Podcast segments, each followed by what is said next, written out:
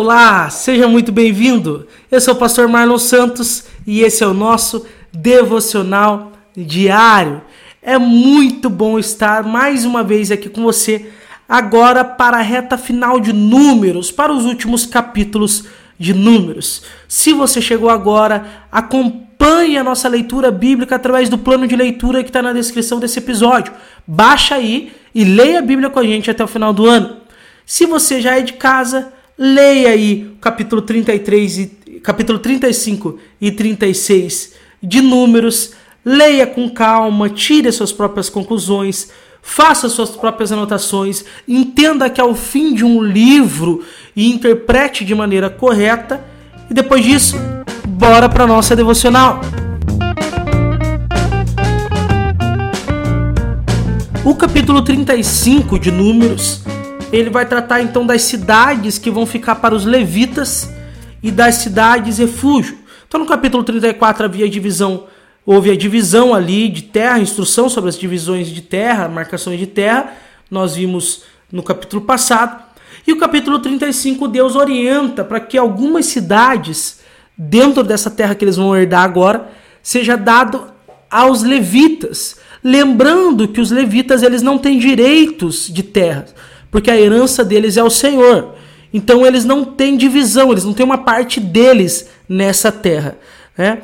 Então, mas é claro que eles precisam morar, eles precisam criar os seus próprios animais, precisam comer. Né? Então o Senhor ele orienta para que as tribos, proporcionalmente ao tamanho das tribos, dê cidades para que os levitas possam morar. Mas além disso, eles ordenam que alguma dessas cidades sejam cidades refúgio, ou seja, se eu matei alguém sem querer, aquela família vai vingar é, a, a, a morte daquele parente. Só que eu não tenho culpa. Então o Senhor orientou que criassem as cidades refúgios, para onde fosse aquele que matou sem querer e por isso é inocente. É, então ele teria que ficar ali até que o sumo sacerdote daquela época morresse e ele pudesse voltar então para a sua cidade capítulo 36 de Números vai tratar a respeito das mulheres que herdam propriedades, ou seja, lembra daquelas mulheres, alguns capítulos atrás, que foram pedir para ficar com a terra do seu pai, porque ele não tinha tido filho homem e o nome dele ia ser esquecido. Então, mas houve também um questionamento por parte de algumas pessoas dizendo o seguinte: olha, mas beleza, elas falaram que querem ficar com a terra do pai para que o nome do pai, o clã do pai, da tribo que o pai pertence, não perdesse, não, não fosse sumido, né? não desaparecesse é, no decorrer do tempo, mas que o nome fosse conservado e aquela, aquele clã continuasse. Porém, o questionamento foi o seguinte: mas e se elas casarem com alguém de outra tribo e de outro clã?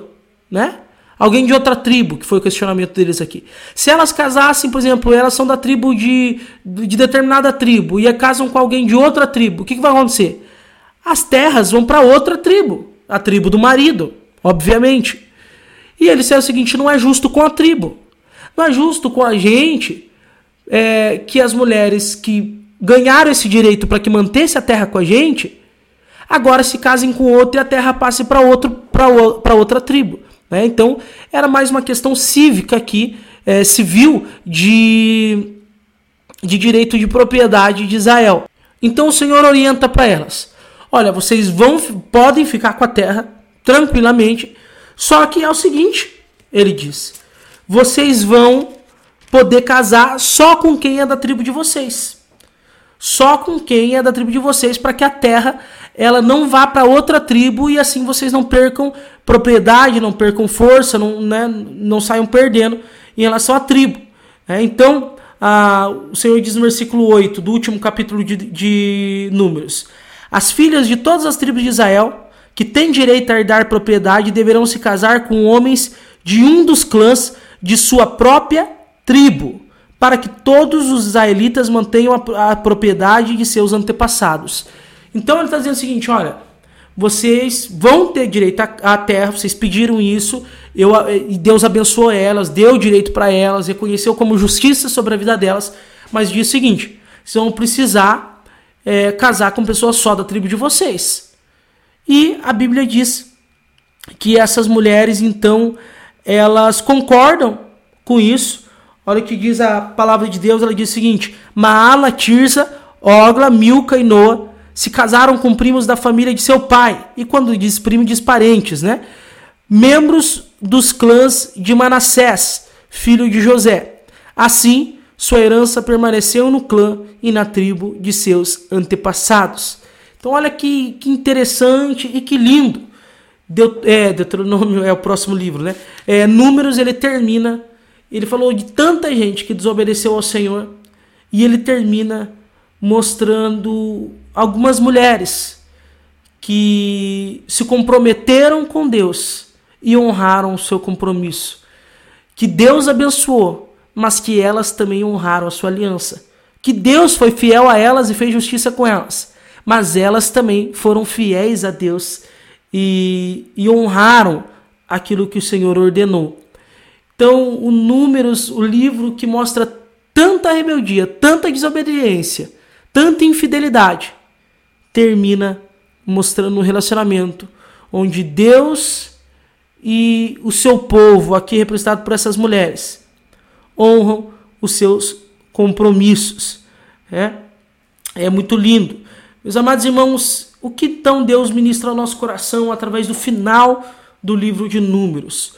O que Deus tem para nos dizer através do capítulo 35 e 36 de Números?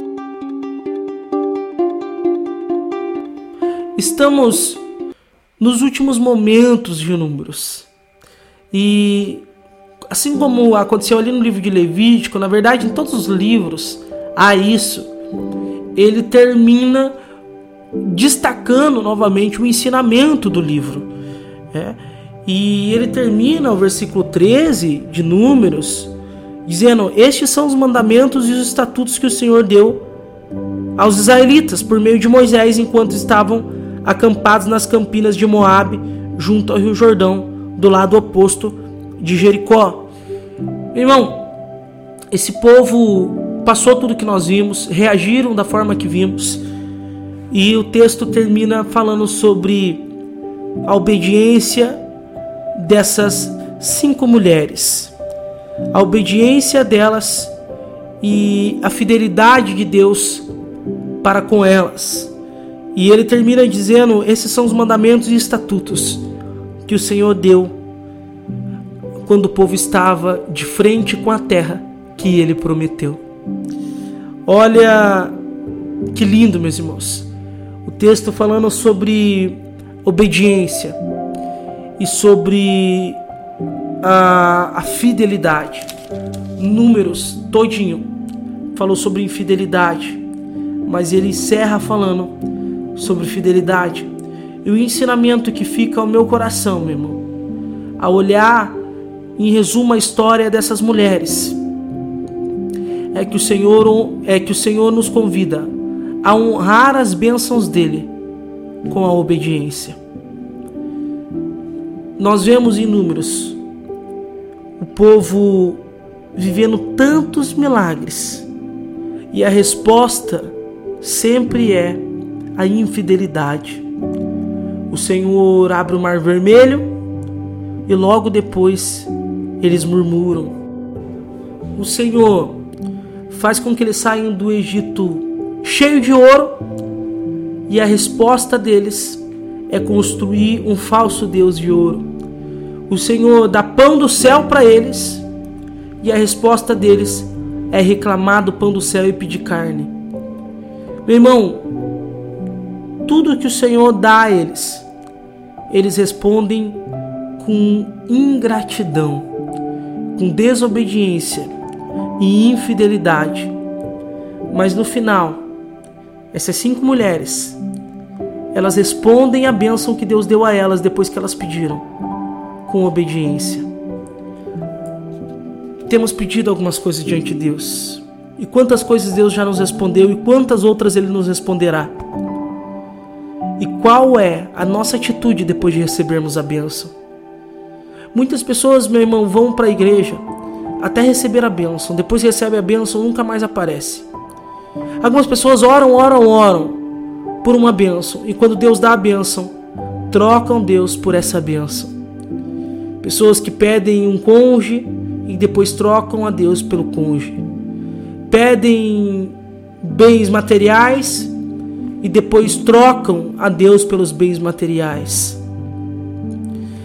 E isso quando simplesmente só estão com Deus até receberem as bênçãos.